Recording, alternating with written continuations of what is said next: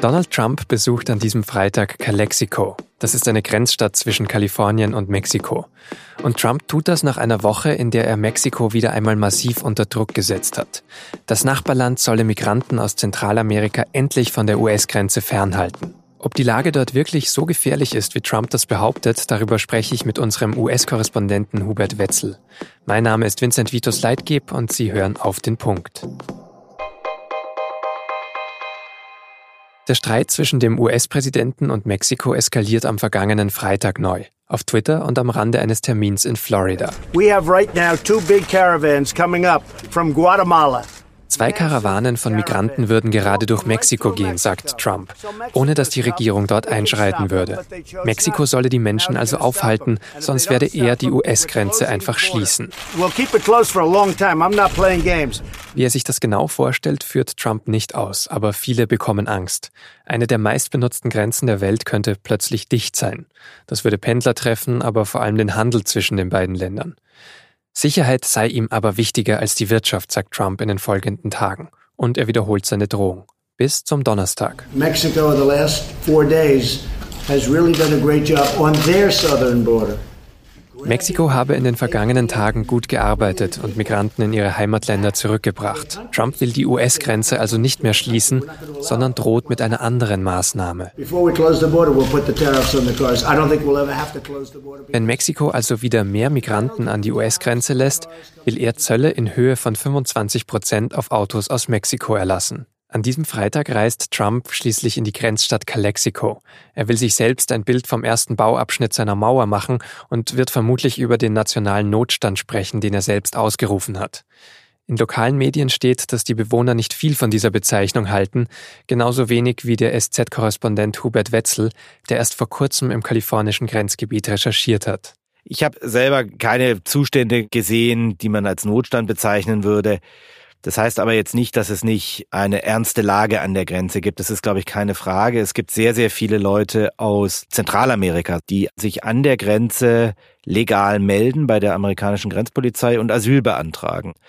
Und die Aufnahmeeinrichtungen sind in einigen Gegenden völlig überfüllt, äh, um 100 oder zum Teil 200 Prozent über, überbelegt.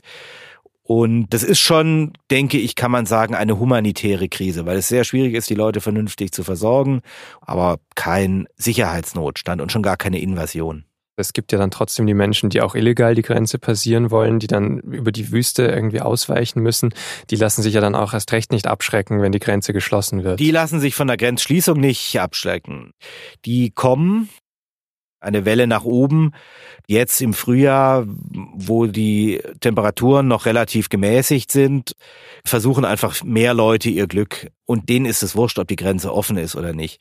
Wenn Trump die Grenze schließen würde, würde das bedeuten, dass Migranten keine Asylanträge mehr stellen könnten. Insofern wäre dieses Problem dann auf die mexikanische Seite abgeschoben. Gleichzeitig würde natürlich eine Schließung der Grenze, hätte eine Schließung der Grenze schwere Schäden zur Folge. Aber auch Schäden für die USA, also auch man Schäden schadet für sich die selbst. USA.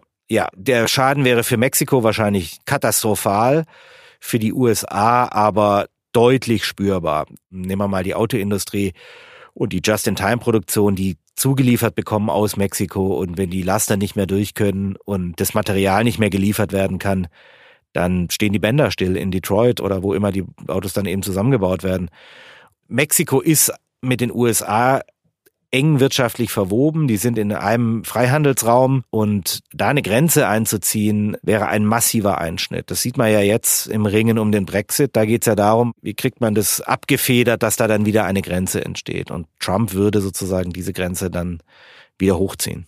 Er ist ja von der Grenzschließungsidee wieder abgerückt.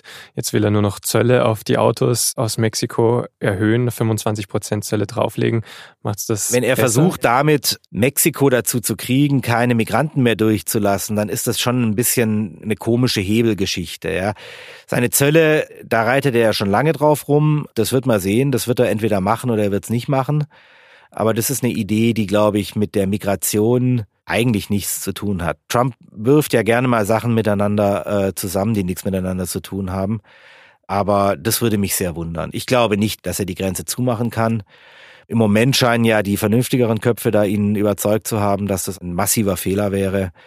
Und insofern würde ich mal denken, dass er vielleicht versucht, auf anderen Wegen auf Mexiko einzuwirken, dass die weniger Leute an die Grenze ranlassen, mehr Leute vielleicht bei sich aufnehmen oder zumindest unterbringen. Es gibt jetzt das Modell, dass die Leute in Mexiko auf die Entscheidung warten, ob ihr Asylantrag angenommen wird oder nicht. Das ist vielleicht die bessere Regelung. Da arbeitet die Regierung auch dran. Es gab ja noch eine zweite umstrittene Entscheidung in den vergangenen Tagen, da Trump gesagt, er möchte die Entwicklungs- oder Hilfsgelder an drei zentralamerikanische Staaten kürzen, El Salvador, Honduras und Guatemala. Genauso wie wenn er die Grenze schließt und die Wirtschaft in Mexiko sehr stark unter Druck setzt, setzt er ja, wenn er Hilfsgelder kürzt, auch diese Staaten wirtschaftlich unter Druck und macht die Fluchtursachen vielleicht noch schlimmer. Das ist das Argument der Kritiker, ganz genau, natürlich. Das sind die drei Länder, die haben hohe Korruption, hohe Kriminalität. Es ist schon verständlich, warum die Leute da weg wollen. Und natürlich ist es eigentlich kontraproduktiv, dann Hilfsgelder, die dazu da sind, die Bedingungen so zu verbessern, dass die Leute bleiben können, zu streichen.